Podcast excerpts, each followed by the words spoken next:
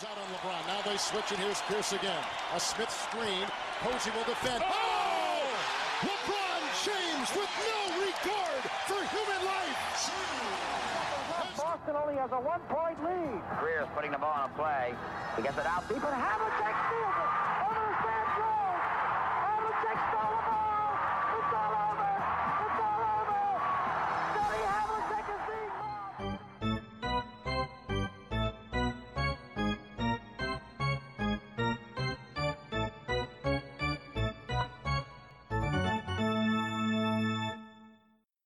Olá, Quedas.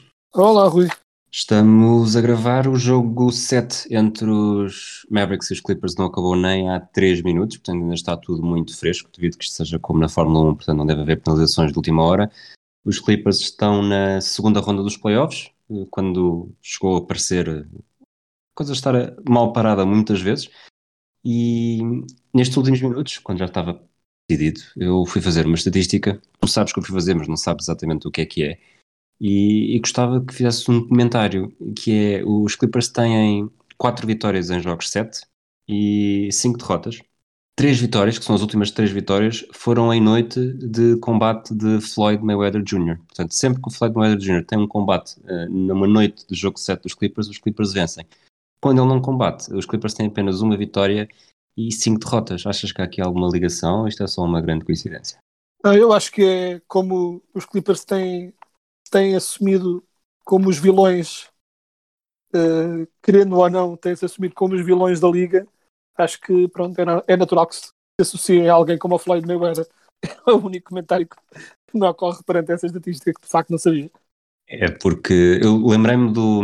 Lembro-me bastante do. quando foi o, o grande combate, muito, muito ansiado, mas depois acabou por ser uma. não dar em nada, contra o Pacquiao. Lembro-me de ter sido na madrugada do. Do jogo contra os Spurs, o jogo 7, tanto que o, este Clipper Spurs ajudou a, a fazer tempo. A fazer tempo, quer dizer, ajudou a termos a noite ocupada até à, à hora do combate. E depois fui ver se tinha havido mais alguma vez a vitória sobre os Warriors em 2014, eh, em plena confusão de, do Sterling também. Também é num dia, de, um- de uma noite de um combate do Mayweather, e a única vitória sem combate do Mayweather é em 2012 contra os Grizzlies. Tirando isso, nada. Mas centrando-nos no basquetebol, que é para isso que estamos aqui, e Exato. começamos por esta série. Acho que é, é a série, mas não seja por estar mais fresca, também é mais atual. Nós falámos disso no último episódio, gravámos há cinco dias e parece que o mundo mudou completamente desde então, o mundo da, da NBA, que, que a série só começava quando uma equipa ganhasse em casa e a verdade é que, pronto, eh, quando uma equipa ganhou em casa a série terminou, não, não começou. Era exatamente o que estava a ocorrer. Foi de facto uma série completamente estranha. eh, mas, mas de facto o que esta série demonstrou foi que, hum, de forma esquisita, esta série esteve muito equilibrada, mas francamente não devia estar. Porque, eh, de facto, eh, para além dos Clippers terem duas, pronto, terem duas estrelas, e, com as exibições do Porzingis, os Dallas claramente têm só uma. O que terminou aqui, eh, o Doncic foi mantendo isto equilibrado, mas em última instância os role players dos Clippers simplesmente foram melhores, foi o que aconteceu hoje. O Doncic acabou com 14, eh, ou tre- acho que foi 14 assistências, e francamente podia ter chegado às 20, 20 e tais. eh, pronto, se os seus, se, se os seus eh, role players tivessem acertado alguns triplos, mas acho que foi um bocado aí que se decidiu o, o jogo. 46 pontos e 14 assistências, mais uma exibição eh, brutal do Luka Doncic. Realmente eh, não há grande, não há muito mais que ele possa fazer. E estar a falar dos, dos role players, eh, aproveito para, para te perguntar isto. Os, os Mavericks, pelo menos nos últimos dois jogos, foram os que eu vi com mais atenção, jogaram com o Porzingis e o Marjanovic, que são dois jogadores bastante altos, vamos chamar-lhe assim, e os Clippers com uma postura completamente diferente eu diria com, com o Nicolas Batum a fazer de, de outro francês, de Boris Diaw, naquela equipa do Kawhi, foi campeã com os Spurs em 2014. De alguma forma isto expõe a fragilidade que, que os roleplayers dos Mavericks têm, porque lá está, estas, estas vou chamar de torres gêmeas, apesar de não ser necessariamente isso, mas eh, não se adapta muito bem ao basquetebol que se a, a praticar hoje em dia. Sim, eu acho que sim, e eu acho que eu não é que eu não compreenda a decisão dos Mavericks, nem acho que tenham perdido por causa disso. O que eu acho foi que é, como equipa com o Doncic, o, o ideal, o ideal para ele uh, seria ter um, um, formato mais tradicional de equipa, ou seja, provavelmente um poste, um clássico poste rim runner no estilo Gobert, mas nem teria de ser do nível do Gobert. Podia ser, por exemplo, um Capela, algo desse Exato. género. Um jogador que defenda bem no, no garrafão e que seja bom para apanhar lobes e não faça mais e faça bons uh, bons blocos para para Doncic soltar. Uh, claramente, cada vez mais percebe que isso seria o parceiro ideal para ele e rodeá-lo de shooters. O problema é que os Mavericks, neste momento, embora a equipa no papel esteja construída desse modo, os shooters não estão a acertar lançamentos. E então, basicamente, os Mavericks decidiram, já que os shooters não estão a acertar lançamentos, vamos tentar, dado que não estamos a conseguir ganhar uh, com chuvas triplos, vamos tentar ganhar de outra forma, que é dominando no interior. E a espaços foi resultando, mas era sempre uma estratégia com as suas limitações, e principalmente com os Clippers a acertarem tudo da linha de triplo, uh, acaba por criar um fosso que a equipa simplesmente não conseguiu eliminar. Uh, acho que, pronto, os, os Mavericks, uh, o Doncic, uh, é daquelas coisas estranhas, que é quando um jogador está só no, terceiro, no, seu terceiro ano, obviamente não é a altura para panicar e começar a, a fazer decisões parvas, mas nem é uma questão de decisão parva. Uma equipa com o Doncic, apesar de ele ser muito jovem, e de em teoria uma equipa com um jogador tão jovem deveria estar ainda a crescer, a verdade é que ele já está num nível suficiente para os colocar a lutar por algo mais. Então eles têm de começar a rodeá-lo entre aspas, de algo mais. Um, ele precisa, acima de tudo, ele precisa, pronto, eles precisam do o clássico que todos precisam, obviamente, não é o que, é o que todos andam-se para a caça, que é 3D players, jogadores que defendam bem e que lancem bem triplo. Eu achava genuinamente que o Josh Richardson, quando foram buscar, iria ser perfeito para esse papel, mas ele desapareceu por completo, de tal modo que se tornou irrelevante na rotação, mal joga, porque um 3D player que não defende especialmente bem e não acerta triplos é assim um bocadinho inútil, mas é um bocado que os Mavericks precisam. E foi um bocado que lhes faltou nesta, nesta series em última instância. Estou aqui a olhar para os campeões da NBA do século XXI. Os Dallas Mavericks tinham sido campeões em 2011, uh, eh, foram eliminados. Os Lakers, que estão vários títulos, também foram eliminados, já vamos falar disso. Uh, os Raptors nem sequer foram aos playoffs, os Warriors nem sequer foram aos playoffs, os Cavaliers também não. Miami foi foi varrido em quatro jogos. Os Celtics só ganharam um, os Pistons não foram aos playoffs, os Spurs não foram aos playoffs.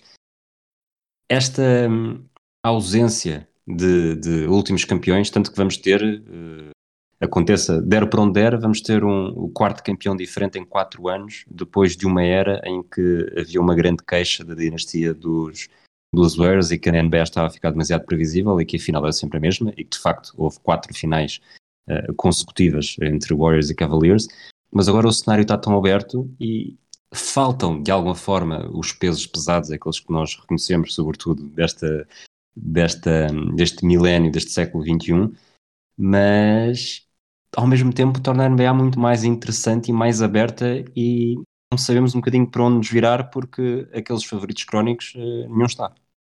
É, é, um bocado estranho que, obviamente, que volta e meia vão aparecer logo aqueles discursos derrotistas de a NBA não gosta disto, deviam estar as estrelas lá no topo e coisa assim, o que é um argumento que eu compreendo, mas por outro lado, isto vai.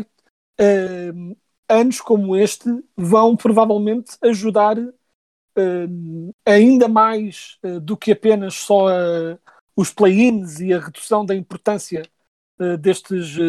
o aumento da importância dos últimos jogos esta maior variedade vai provavelmente contribuir para reduzir o tanking, porque se as equipas durante o, tivesse, tivemos ainda mais tanking nos últimos anos, porque muitas equipas, até as equipas que chamamos de meio de tabela, sentiam que não tinham hipóteses nenhumas, portanto nem sequer arriscavam a tentar ir buscar estrelas, não arriscavam assets por nada, porque sabiam que não valia a pena porque o campeão estava definido.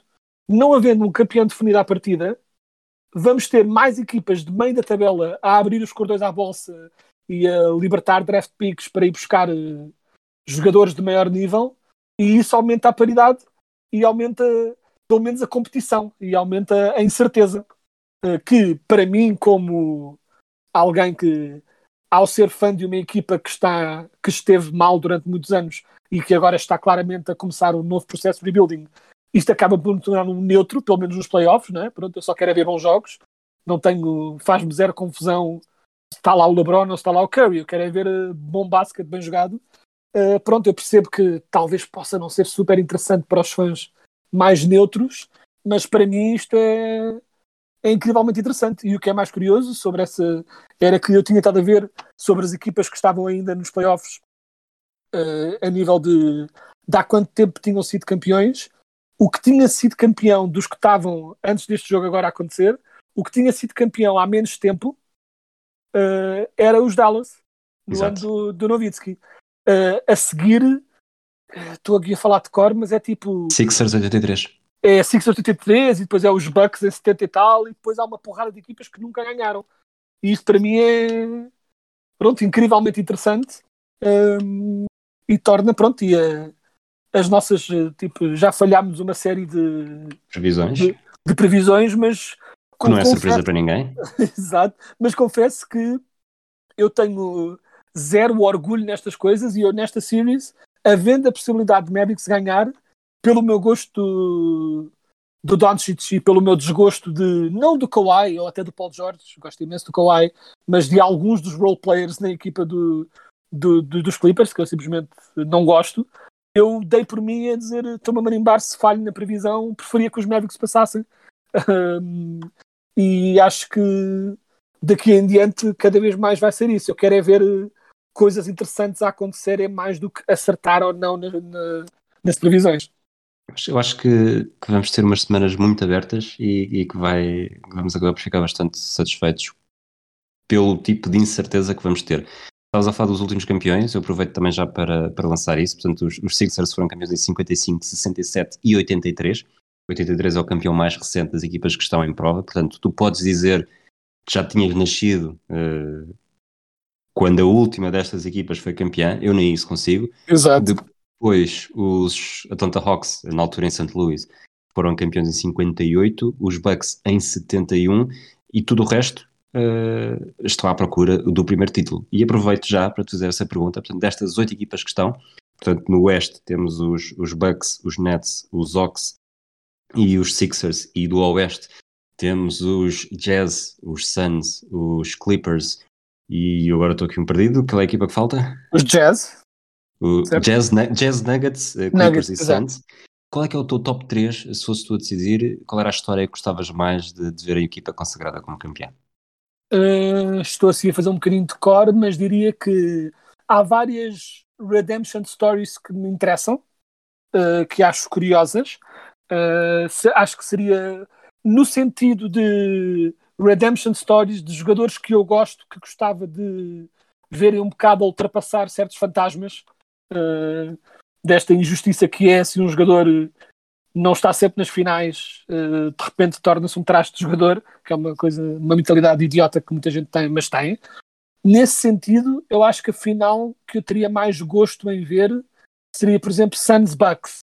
Acho que Suns Bucks seria uma final. eh, Mas para campeão mesmo, qual é, o teu- qual é o teu top?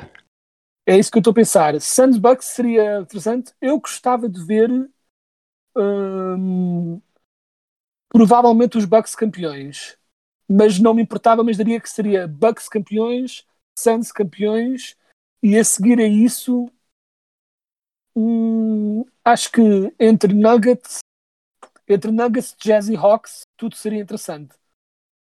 Mas, Ok. Suns, eh, mas Bucks campeões, seguido de Suns campeões, acho que seria o meu cenário mais eh, preferido, chamamos assim. Não necessariamente o mais provável, mas o mais preferido. Exatamente, portanto, passaste a ser o, o comentador preferido do Miguel Gouveia, adepto dos Bucks, que também já esteve aqui no 24 segundos. A a minha resposta para esta, para esta pergunta, que acaba depois por fazer também a transição para, para, o próxima, para a próxima série, próximo jogo, é, portanto, em segundo lugar, os Clippers. eh, Por, eu acho que prefiro, eh, não, não tenho top 3, tenho só top 2. Eu acho que prefiro ser um campeão inédito.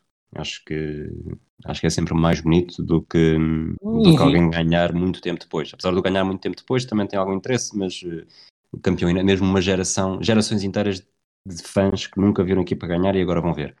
Eh, portanto, os Clippers, sobretudo por, hum, por estar curioso para saber como é que depois será a narrativa com o peso, o lugar do Kawhi na história. Porque acho que não há dúvida nenhuma que se os Clippers forem campeões, não sei que o Paul George faça uma grande série, mas Uhum. o Kawhi é o grande candidato a ser MVP. Portanto, já foi MVP eh, no Oeste, depois foi MVP no Oeste e volta a ser MVP no Oeste, portanto, três equipas diferentes, algo que o LeBron James também conseguiu. Mas, em primeiro lugar, eh, os Suns. Eu acho que os Suns são aquela equipa, então, dos anos 90, que era sempre aquele o quase, dos anos 90 e não só, depois também quando na, na era do, do Steve Nash, em que falhou sempre, esteve ali perto, mas nunca conseguiu. Não, e tem não só esse lado interessante de narrativa, como do Chris Paul. E o Chris Paul é um jogador que nós há dois anos, e quando digo nós, eh, praticamente toda a gente que falava de basquetebol, eh, não só em Portugal como nos Estados Unidos e acredito que um pouco por todo o mundo, olhava-se para o contrato do Chris Paul como, pois, ele é que foi esperto, arranjou aqui uma maneira, era, era o, o representante dos jogadores, negociou as coisas de forma a ter um, um contrato bom e agora entre ele e o Westbrook, qual é que será o pior contrato de- atual na NBA? O- olhando aqui para, o- para os salários do, do Chris Paul, ele está a ganhar 41 milhões. Para a próxima época tem uma, uma opção de jogador de 44 milhões. Uh, não faço ideia o que é que vai acontecer aqui, mas, mas tenho ideia que eu acredito que ele prefira não, não garantir estes 44 e ter um contrato mais eh, duradouro, seja com quem for. Mas Exato. chegamos aqui a uma conclusão que eh, ele está a pagar o seu contrato. Obviamente, pós- no standard no ano passado não fez grande diferença, porque eles precisavam ter esse, esse peso e ele teve uma, teve uma influência naquela equipa brutal, já falámos disso também ao longo do, do Uhum. último ano. E nos Suns, eu acho que não há ninguém eh, em Phoenix neste momento que esteja incomodado com o dinheiro que está a pagar ao Chris Paul. Sim, claro que não. É daquelas coisas que é tipo.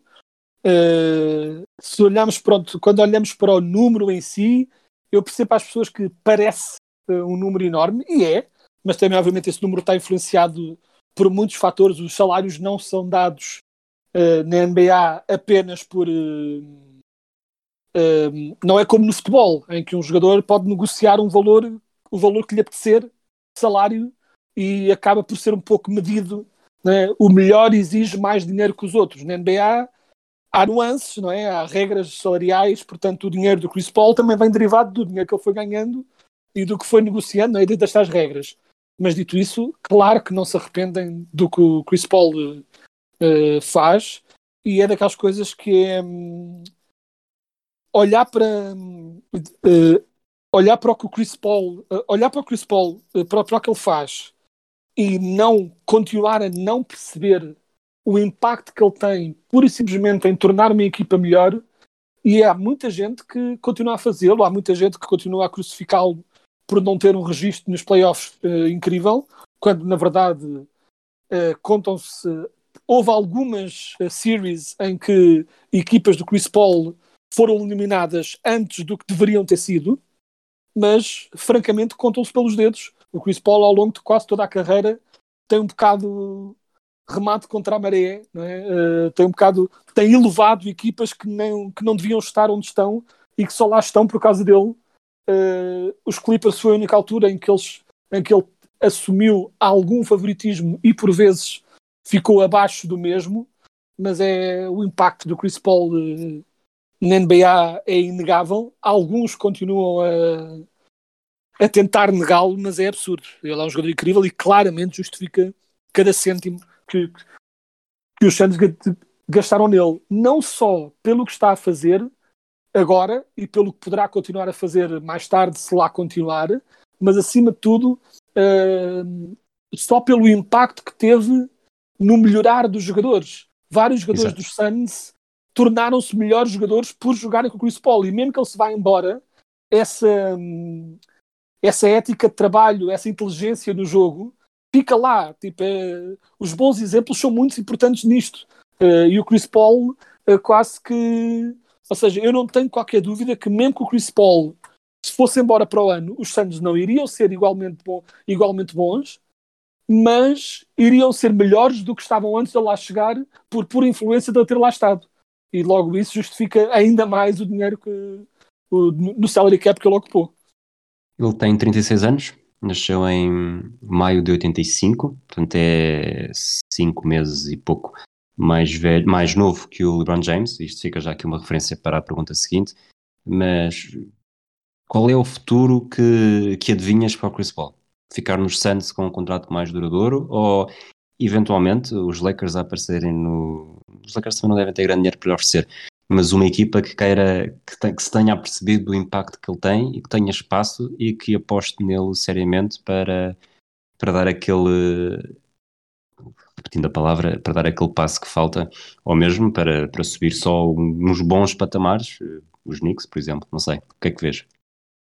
É, eu acho que, uh, pelo menos se eu fosse o Chris Paul, eu acho que uh, se os Lakers tivessem a possibilidade de o encaixar e de tentar contratá-lo de alguma forma, aí eu conseguiria ver o apelo para o Chris Paul de ir jogar para aí uh, não só ia jogar com um dos seus melhores amigos, e, ou seja, um bocado esse, esses problemas de química de que talvez o acusam de não ter, de ele ser um bocado exigente, deixariam de haver, porque o LeBron, sendo um pouco mais afável do que ele, é um bocado igual, exige o mesmo, e, ou seja, não iam ter problemas nesse sentido. E de facto, uma, esta equipa dos Lakers, uh, se de alguma forma conseguisse acrescentar o Chris Paul, tornavam-se automaticamente melhores ainda e sérios candidatos, que já supostamente eram este ano.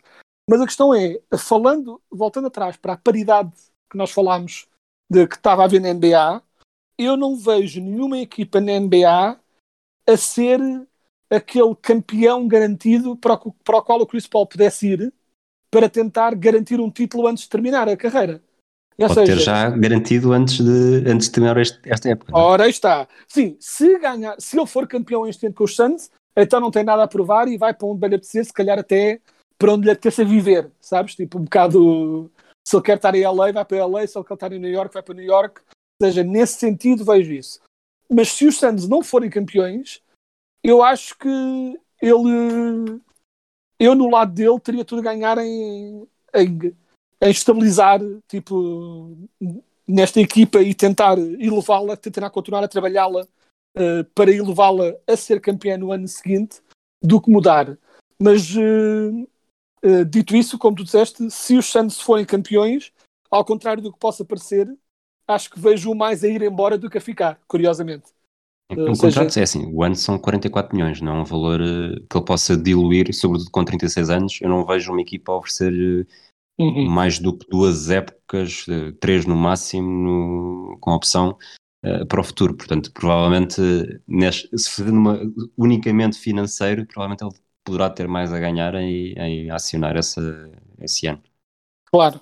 E, e como tu disseste, tipo, a equipa que faria sentido no sentido de projeção, uh, tipo de ser estrela, tudo isso, os Knicks seriam interessantes para o Chris Paul. Ele ia ser venerado, amado, colocado em todos os, todos os pedestais e mais, e mais algum.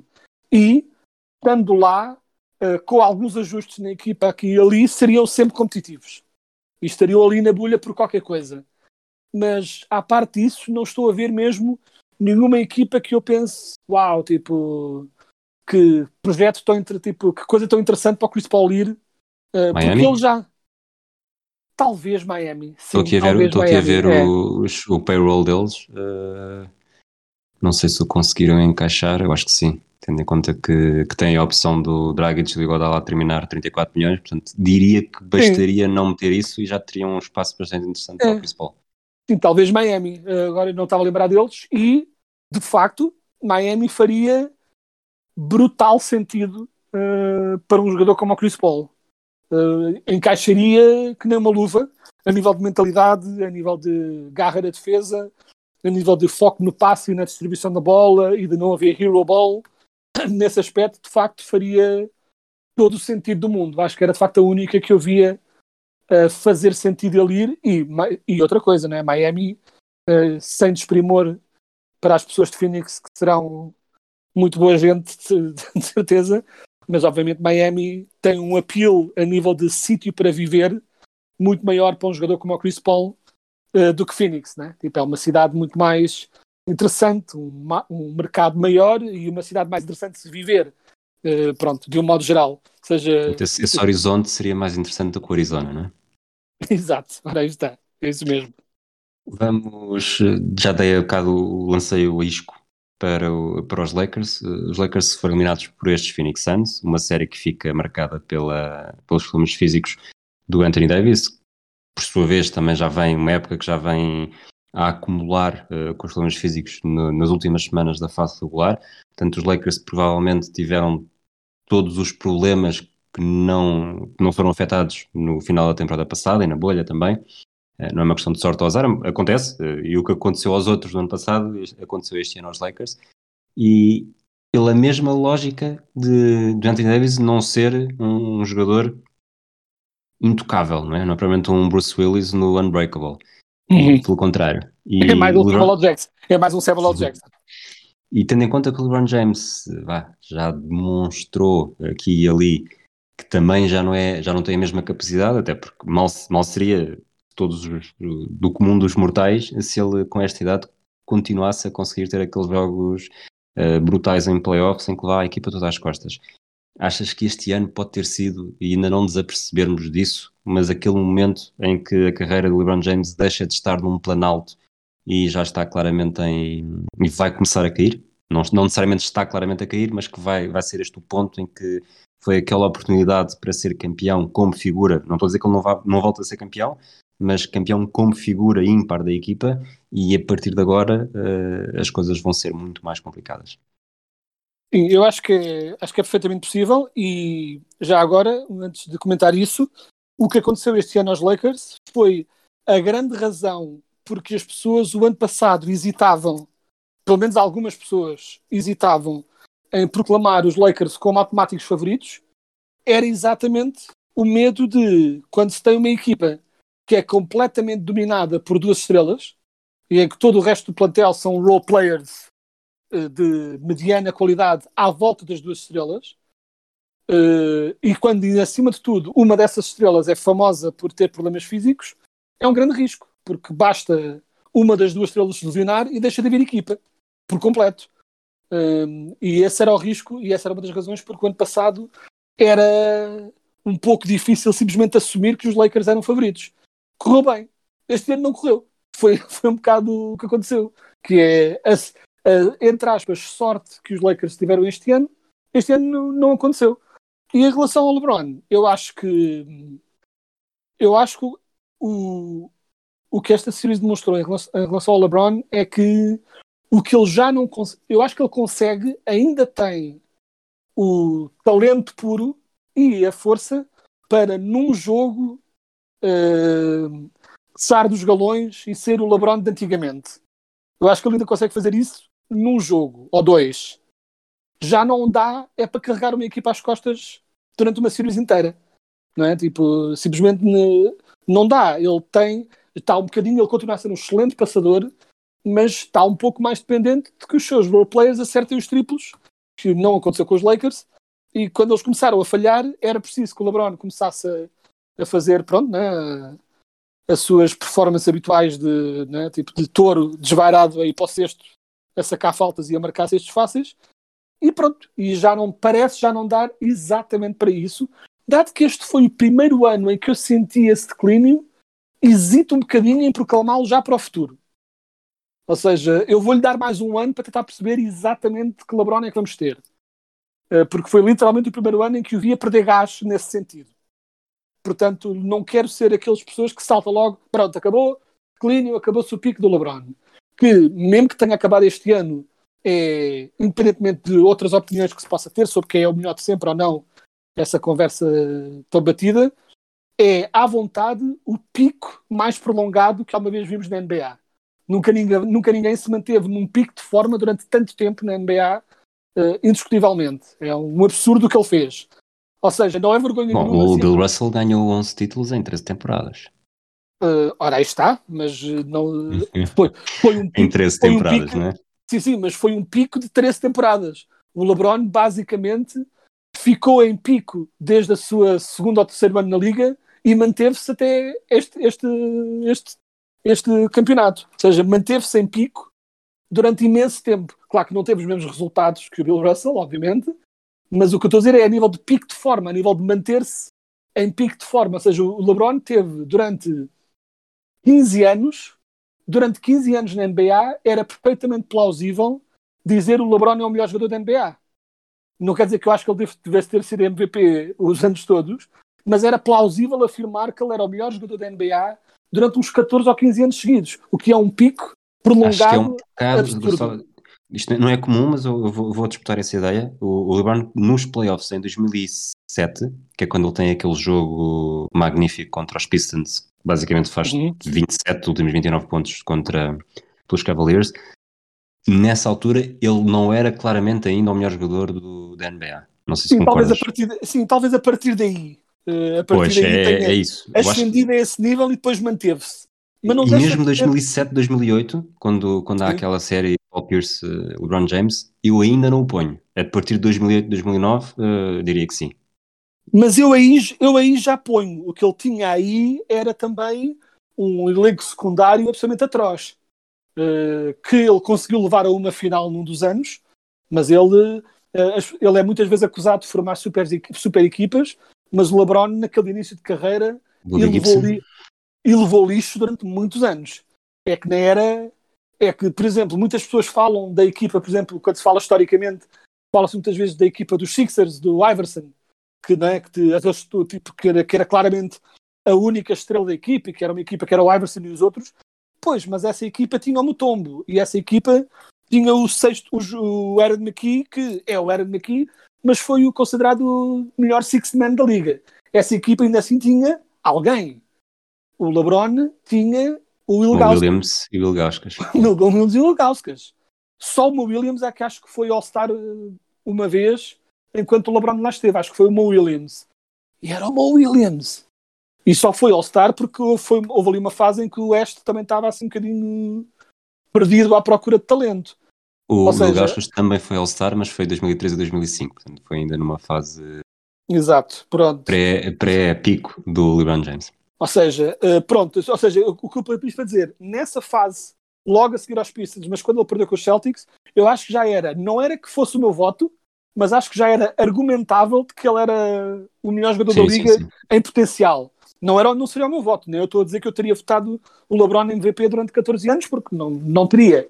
Ah, houve vários anos em que ele claramente não era MVP, independentemente de podermos argumentar ou não que ele era o melhor jogador da liga. São conversas diferentes mas foi um pico prolongado durante muitos anos e não é vergonha nenhuma. Eu acho que já se pode dizer até certo ponto que ele já não está nesse pico. Agora, já vai. Não não estou ainda totalmente convicto que vamos começar a ver um LeBron eh, segunda estrela, um LeBron não role player, porque ele nunca será, mas um LeBron mais. Ou seja, não estou totalmente convencido que o LeBron no próximo ano vai automaticamente ceder o estatuto de number one na equipa. Não, não- ou seja, acho que é possível e não é vergonha nenhuma se acontecer, mas não acho que, que seja assim tão óbvio ainda, porque mais uma vez foi o primeiro ano em que vimos isto a acontecer com ele. O que é, só que é tão estranho para nós ver isso a acontecer para o LeBron por causa do tal pico de forma tão prolongado que ele teve, que ele não ser obviamente o melhor jogador da equipa parece que de repente ele agora vai começar a jogar 20 minutos por jogo, tipo, a sair do banco. Ou seja, não é aí que estamos aí de todo. E E como, foi pri- e como foi o primeiro ano em que isto aconteceu, eu reservo-me eh, a dúvida de se ele para o ano não vai ter ainda alguma espécie de ressurgência, seja de que forma for. Dito isso, se ela não acontecer e se ele se tornar, entre aspas, apenas a segunda estrela de uma equipa, acho que é zero vergonha e sei que, pronto, né, tipo, há todo um contingente de pessoas que vive para criar trocadilhos ridículos com o nome de LeBron e, e, e dizer mal dele por todas as razões possíveis e imaginárias e que vão adorar apontar isso como um defeito de carreira. Para mim não é defeito nenhum, acho que ele se, se alguma coisa houvesse a provar ainda na carreira dele, que eu não acho que houvesse, o ano passado eliminou por completo qualquer coisa que ele tivesse ainda para provar. E acho que a partir de agora estamos numa fase em que é mesmo desfrutar dos últimos anos que vamos ter com o LeBron. Talvez que ele ainda jogue com o filho e, e ficar contentes com isso. E é, e é tudo menos uma vergonha. Estamos a. culpa minha, estamos a estender-nos um bocadinho. Vamos, vou fechar o Oeste com, com duas ideias, uma de cada, das equipas que nos faltam falar e depois uh, deixo-te à vontade. Os Utah Jazz ajudaram-nos, porque derrotaram os, os Grizzlies, que era a equipa que nós nem sequer tínhamos posto no, nos uhum. playoffs, portanto, essa parte, se os Grizzlies fossem até ao fim, ficávamos um bocadinho mal vistos, mas, mas ganharam e ganharam com, com bastante conforto, algo que também já tínhamos falado um bocadinho na, na terça-feira. Tem agora uma série com os Clippers, é uma série que vai ser bastante interessante, porque eu acho que os, os Jazz foram muito fortes na fase regular, uh, provavelmente os nossos vícios levam-nos a achar que os Clippers, por terem Kawhi, uh, podem ter, uh, podem partir de alguma forma favoritos. do outro lado, os Suns vão jogar com os Nuggets, os Nuggets lutaram os Blazers em seis jogos, com o Jokic, acho que a maior conclusão desse, dessa, um, dessa série, além do, da saída do Terry Stotts de Portland e de, de já ter começado a haver algum fumo sem fogo do, de uma eventual troca do Lillard, mas a principal uh, conclusão foi que o, o Jokic uh, deu conforto a todos aqueles que dizem, não que isto influenciasse, não que isto tivesse de influenciar, mas acaba por influenciar, o Jokic deu conforto a todos aqueles que, apontam, que o apontam como MVP desta temporada. Ah, sim, sem dúvida, e para já deve ser dito que uh, toda e qualquer pessoa que disse coisas como que o Jokic seria a ter ganho, eh, em ganhando o MVP, seria o pior MVP dos últimos não sei quantos anos. Acho que é uma conversa absolutamente ridícula e idiótica, mas dito isso, de facto, na, tipo, só ajudou a cimentar o quanto ele é de facto um MVP justo este ano e a brutalidade que ele tem jogado este ano. E é daquelas coisas que é, mesmo sem Jamal Murray, a presença do Jokic uh, torna os Nuggets aquela equipa uh, inerentemente impossível de encaixotar, uh, porque, uh, embora eu ache, tipo, olhando para o total das duas equipas, que os Suns têm a melhor equipa, de um modo geral, e que em teoria partem como favoritos, até porque também têm vantagem em casa, mas não só. Um, mas, a, mas é daquelas coisas que é eu a ter de fazer uma previsão, a minha previsão é Suns a passarem, mas a presença do Jokic, estas equipas dos Nuggets com o Jokic, uh, são sempre. Uh, uh, podem ganhar a qualquer equipa, a qualquer hora, sempre, pela presença tão diferente e estranha que o Jokic é, porque ele, de facto, a nível ofensivo, não há absolutamente arma nenhuma que ele não tenha. Se for preciso, se lhe tiver a oferecer o triplo, ele acerta.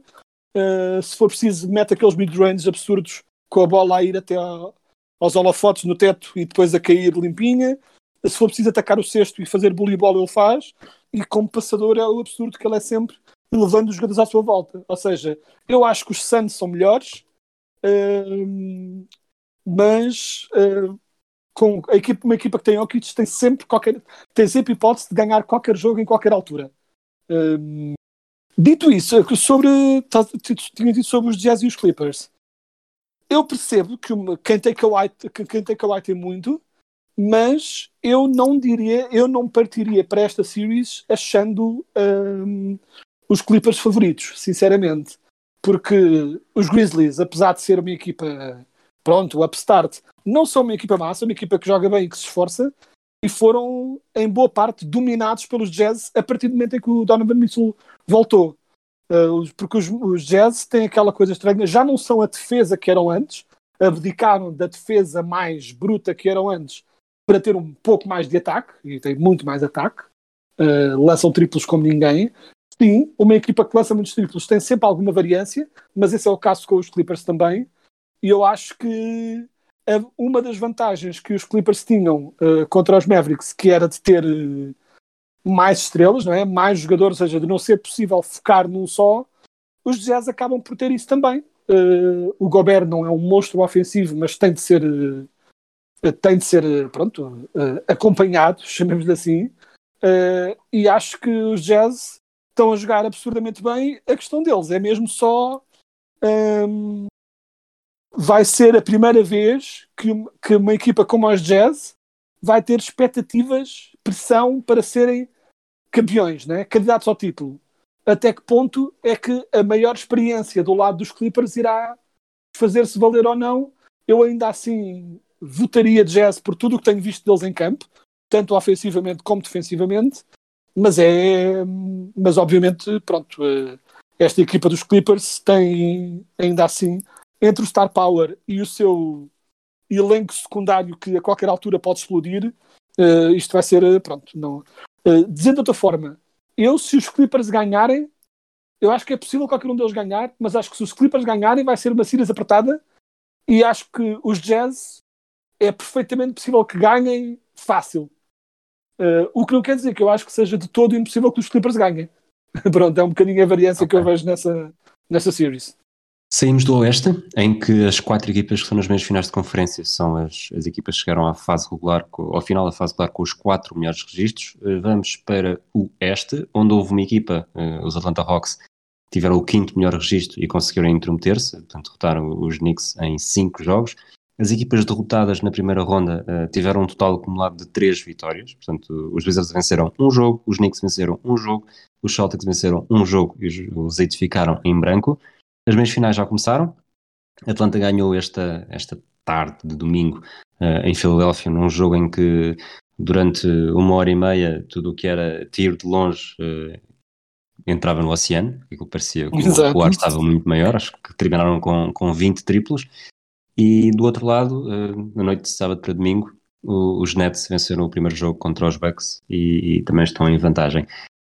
Para estes dois jogos, e para princípio de conversa, eu diria que os, as equipas que nós entendemos como favoritos, ou pelo menos com maior probabilidade para ganhar, até porque tem o, o fator casa, apesar dos Sixers entanto já terem perdido, têm uma, um fantasma muito grande das lesões. Portanto, os, os Nets eh, fizeram o jogo praticamente todo, tanto que eu liguei, liguei o jogo, tá, estavam 37 segundos jogados na, no primeiro período e já não vi o Guarda a jogar, o Guarda não vai fazer o jogo 2, e o, o Embiid uh, faz o jogo. Eu não fiquei muito convencido nos primeiros minutos com a forma como ele estava a mexer e a jogar. Ele acaba por fazer 38 minutos, uh, portanto ele tem problema no menisco. E sinceramente, uh, apesar da estatística, acho que há ali motivos para preocupação, não só porque vai, vai começar a acumular minutos em cima, das, em cima daquele joelho, como os Sixers agora estão em desvantagem, portanto têm de jogar ainda mais, a margem de erro é menor, e acho que estes problemas físicos acabam por. Se eu acho que os Hawks não tinham hipótese com os Sixers uh, sem Embiid uh, e depois desta vitória uh, fica tudo mais tremido. os Bucks, eu na altura até falámos que provavelmente até os, os punhamos, os nossos palpites eram os Bucks a seguir em frente. sem Arden poderá desequilibrar ali um bocadinho, apesar do, do que vimos no primeiro jogo. Eu acho que sim. tenho pena, obviamente tenho pena de qualquer lesão.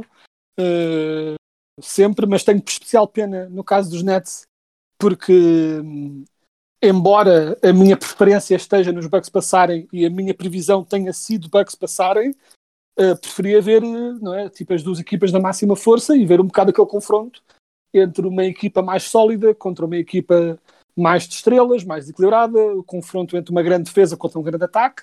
E acho que vamos ter isso à mesma, porque mesmo sem o Arden, uh, a essência da equipa dos Nets não muda mas muda um pouco. Neste primeiro jogo, o Blake Griffin teve um bocado um jogo de um throwback, eh, muito lutador, a apanhar as bolas todas, a afundar, eh, ou seja, ele fez um bocado o step up para compensar a falta do Arden. Eh, vamos ver como é que corre no resto hum, da series e acho que os Bucks também tiveram daqueles jogos em que, que às vezes acontece aos Bucks, que é eles são uma equipa que cujo muito do ataque depende de focar a atenção no garrafão pela presença do Yannis e abrir isso, abrir espaço para lançamentos triplos de fora e os Bucks pura e simplesmente não acertavam um. E isso acabou por fazer com que se enterrassem uh, e do outro lado Durant e Kyrie iam marcando e acaba por se cavar esse fosso.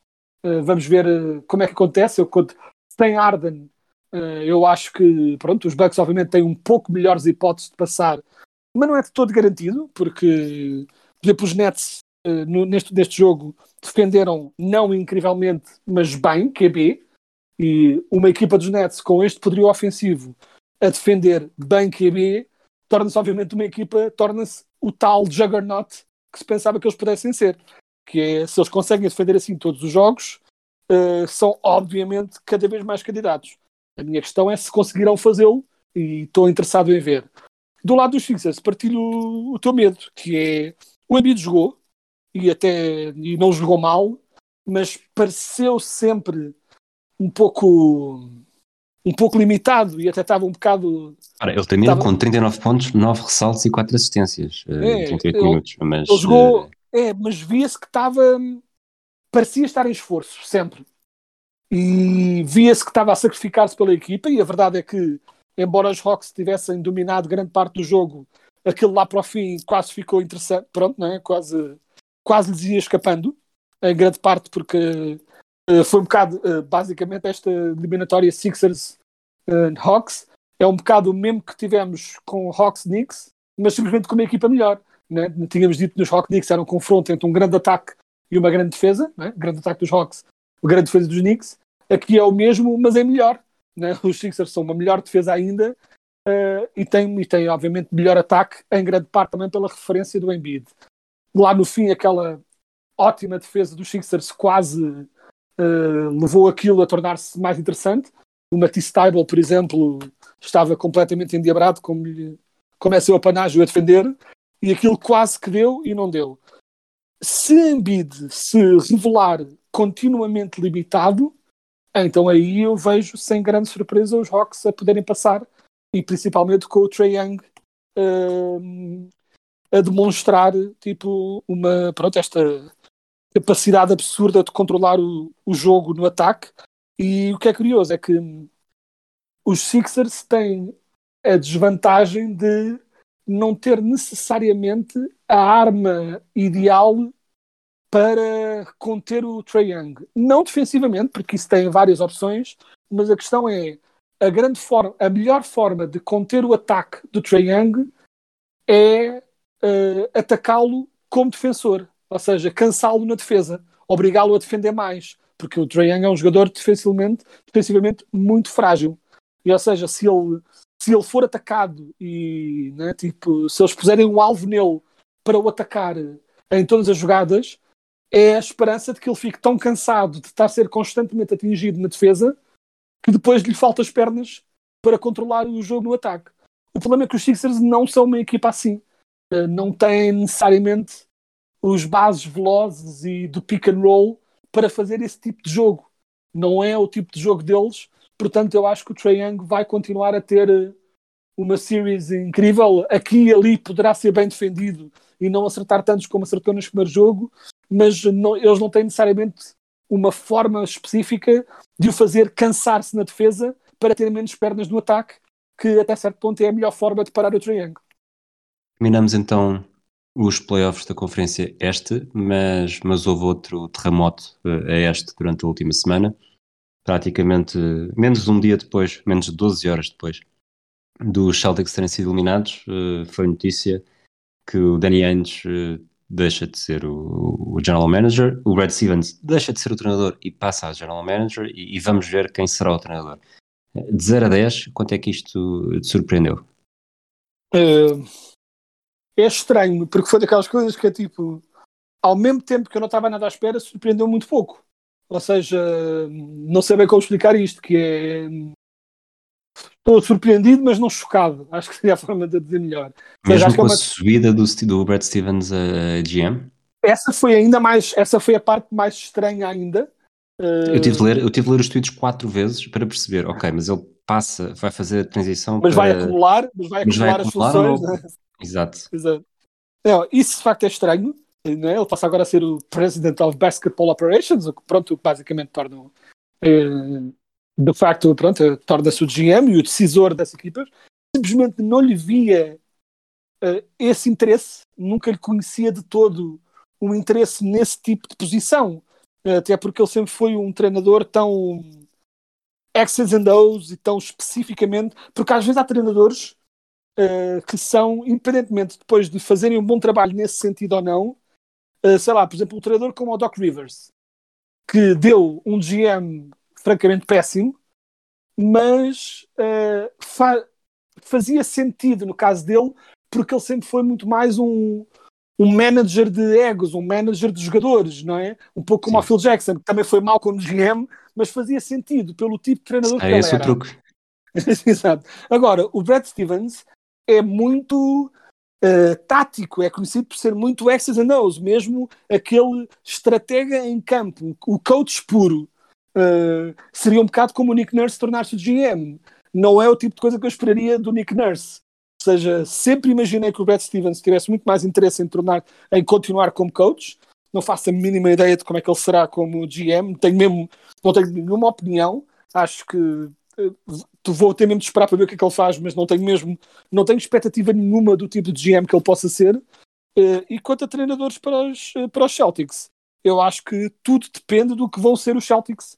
Uh, pronto, a nível de, de decisões daqui em frente, porque é daquelas coisas estranhas que é os, o Tatum e o Brown são jovens o suficiente uh, são, por um lado, jovens o suficiente, por outro lado, talentosos o suficiente para, para qualquer estratégia ser válida a nível de contratações. Não é? Tipo, tanto é válido tentar eh, reforçar a equipa com estrelas, mas estrelas diferentes e atacar o título todos os anos e tudo mais, pelo talento que eles têm, como é perfeitamente plausível pela juventude que eles têm, uh, fazer um step back, tentar uh, ter mais assets, uh, mais jogadores jovens, crescer de uma forma mais equilibrada e não tanto buscar estrelas a toda a hora para tentar ganhar títulos rápidos, ou seja, que é um bocadinho mais a, a estratégia, muitas vezes, do, do Danny Ainge. Uh, ou seja, é curioso, apesar de ele ter acumulado muitas draft picks também, principalmente com aquele negócio ruinoso para os Nets, com os Nets. Um, mas, ou seja, é curioso porque eu, se pegasse nos, nos Celtics neste momento, teria, qualquer uma destas estratégias era válida e pronto, estou uh, interessado, mas confuso de ver o que vem aí.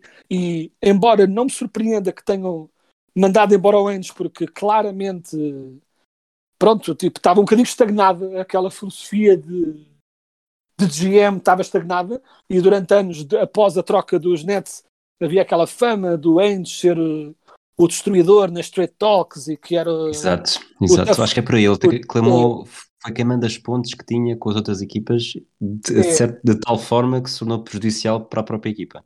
É, porque era tipo, passou de uau, que bom GM que ele é, não serve por nada e só aceita o melhor negócio possível, ele destrói toda a gente nos trades.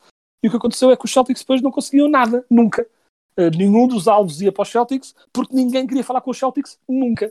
Uh, porque ninguém estava para aturar o Danny Ainge a, dizer, pronto, a fazer contrapropostas ridículas. À, volta e meia havia relatos de coisas, de propostas relativamente sensatas que equipas faziam aos Celtics, e o Danny Ainge respondia com uh, não aceito, quero as duas vossas maiores estrelas e três draft picks uh, não condicionais uh, pelo jogador do banco que vocês querem de nós.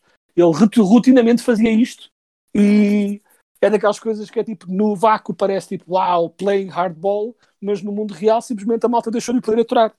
E acho que talvez um, um tipo mais afável e cordial como o Brent Stevens uh, tem fama de ser, pode ser que consiga amaciar essas relações e tornar os Celtics mais ativos outra vez nas trades, porque todos estes últimos anos era as off-seasons e deadline trades dos Celtics era sempre a mesma coisa que era 20 opções no ar e nada acontecia nunca.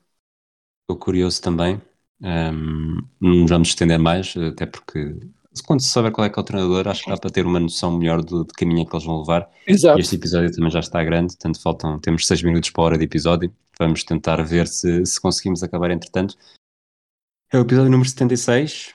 Houve apenas um jogador com a camisola número 76 na história. Até é famoso. O Sean Bradley, de Sixers, entre 90, que jogou com a camisola número 76 nos Sixers entre 94 e 95. Aliás, em 94, em 95 e em 96. E é, hum, era alemão, apesar do nome não parecer, uh, e até fez uma carreira na NBA bastante interessante. Não sei se tens alguma memória mais específica. Uh, não, especialmente, olha, para, isto é assim, de algum modo notável ele foi, porque era daqueles que eu sabia sem ter pesquisado.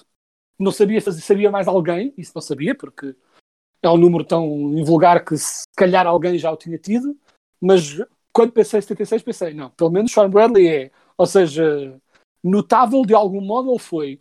E a questão é que ele era, o Sean Bradley é daqueles jogadores que é tipo, uh, ele levava tantos afundanços na cara e havia aquela coisa de querer afundar no, no branco gigante, não é? Tipo, então quase toda a gente queria mandar um afundanço na cara do Sean Bradley e, como tal, ele tornou-se famoso por levar afundanços na cara, o que minimiza um pouco um jogador que era útil ao seu jeito. Ele uh, defendia relativamente bem, pelo menos numa era em que era possível um jogador tão lento como ele defender 2 bem, metros não é? e 29.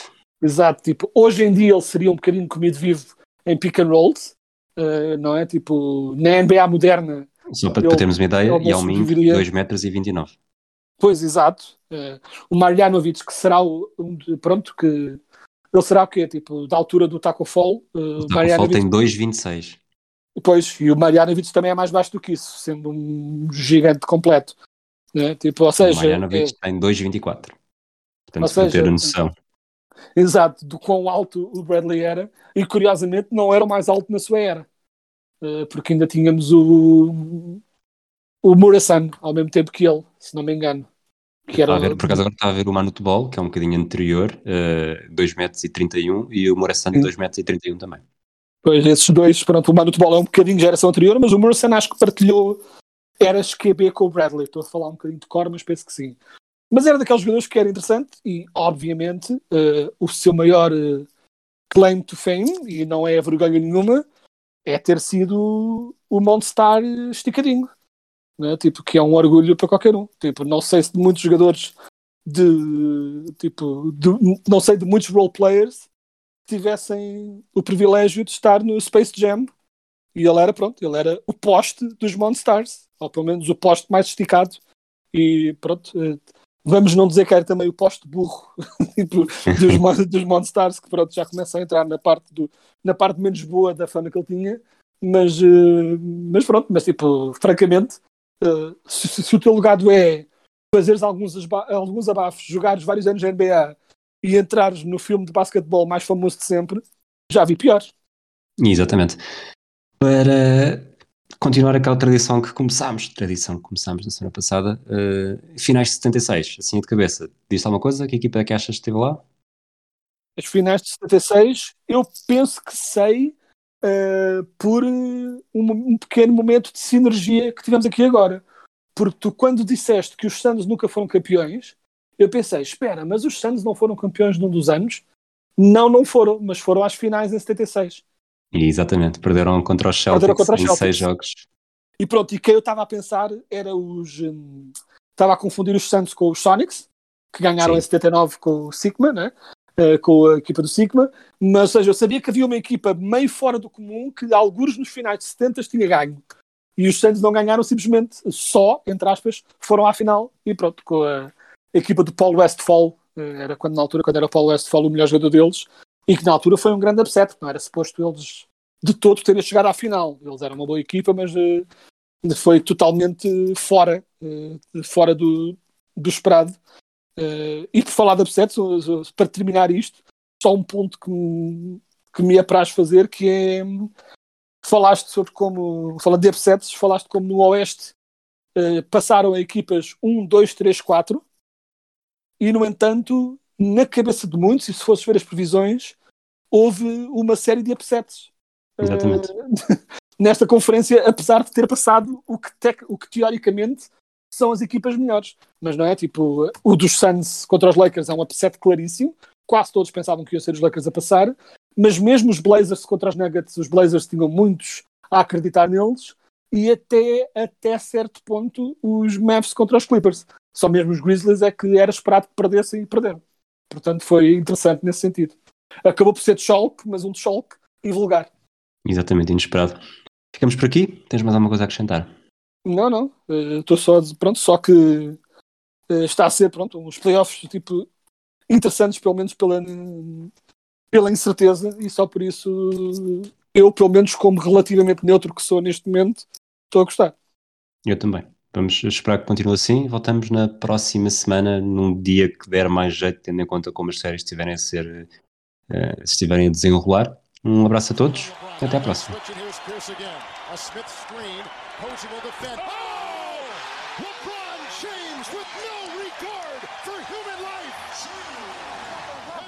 only has a one-point lead. Greer's putting the ball on a play. He gets it out deep and Havlicek steals it.